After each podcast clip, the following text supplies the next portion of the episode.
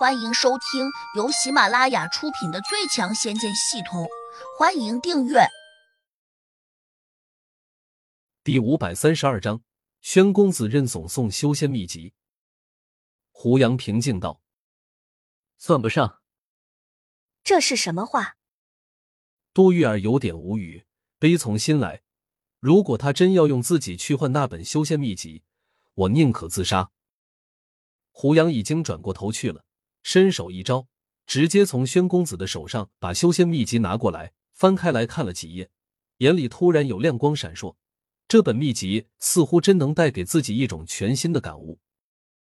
也许照着秘籍里面的法术修炼，有可能真的能走捷径。你放心好了，这本修仙秘籍十分珍贵，绝对不会有半点错误。而且，他还是一位顶级大仙送给我的。如果不是当年我急于求成，修废了经脉，我也不至于先修炼地仙来过渡。宣公子叹息道：“他这样说，实则是在装可怜，想博取胡杨的同情，也在表明忠心。他拿出的秘籍是个好东西。”胡杨嗯了一声，依旧在翻秘籍，神情有些专注。洞中呈现出一种奇怪的气氛，明明这洞子的主人是宣公子。且他还是个地仙，再者，在几分钟前，他甚至还大肆叫嚣要灭了胡杨。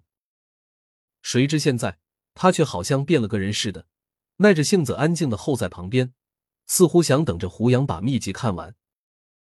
而且，他居然一点也不着急似的，让小桃和杜玉儿都有些心神不宁。因为宣公子越表现的如此谦卑，他们就越觉得危险。但是。两女都没办法去提醒或者催促胡杨。杜玉儿突然还在想，也许胡杨这样做只是故意麻痹宣公子，或许想趁他不注意之际，迅速带着自己逃离。小桃却认为，胡杨之所以如此镇定，主要还是因为有小白在他肩头上站岗放哨的原因。两女正猜得稀里糊涂的时候，地上突然又冒出一缕白烟，呼。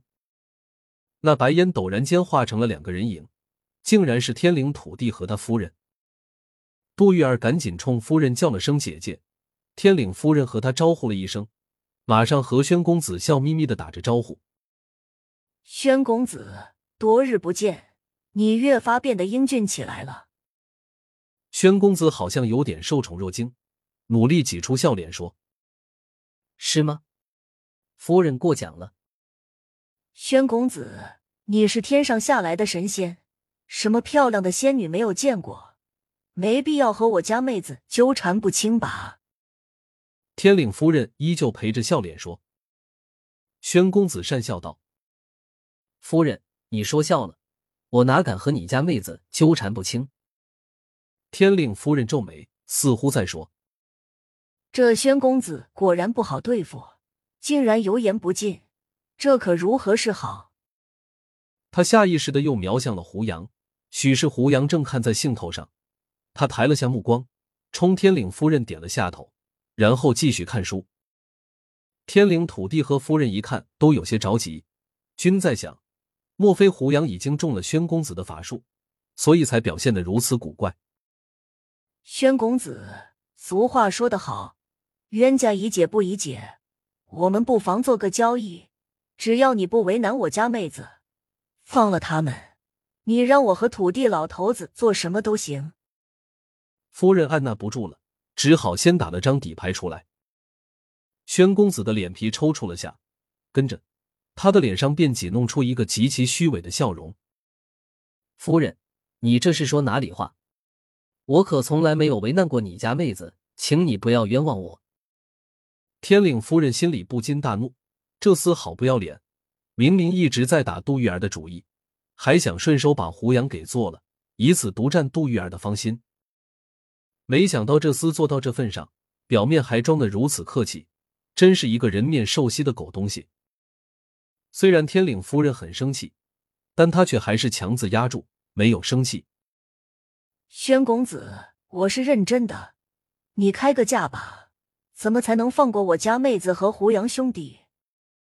宣公子急忙说：“夫人，你这样说就见外了。”天灵土地也有点泄气，赶紧也做出一副极尽诚恳的模样，说：“宣公子，你大人大量，我们真诚的接受你的指教。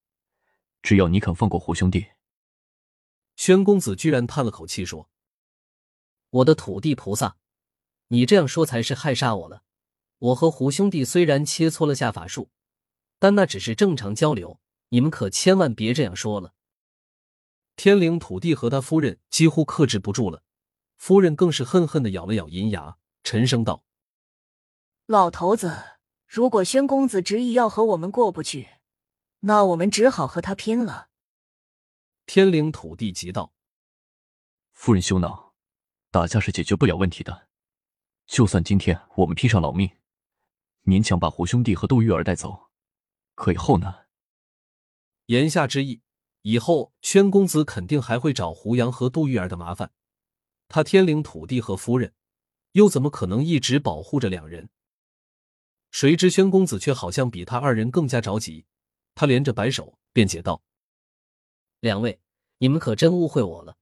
我再次重申，我和胡真人胡兄弟没有仇恨，我和他之间只有一点小小的误会。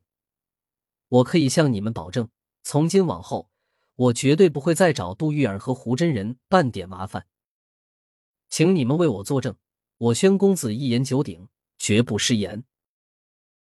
宣公子说的如此肯定，并且掷地有声，这让天灵土地两人都有些发傻了。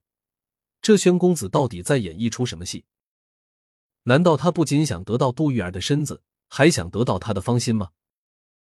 对对对，他一定是这样想的。这家伙好生狡猾！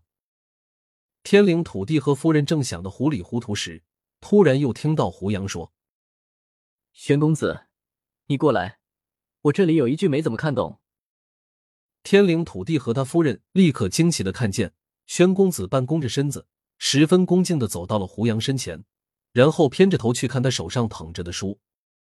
胡真人，你哪一句没有看懂？就是这句。胡杨指着其中一段话问：“宣公子看了一眼，赶紧细致的做了讲解。”胡杨若有所思的点头说：“原来是这样，我刚才没把那个符号认出来。”本集已播讲完毕，请订阅专辑，下集精彩继续。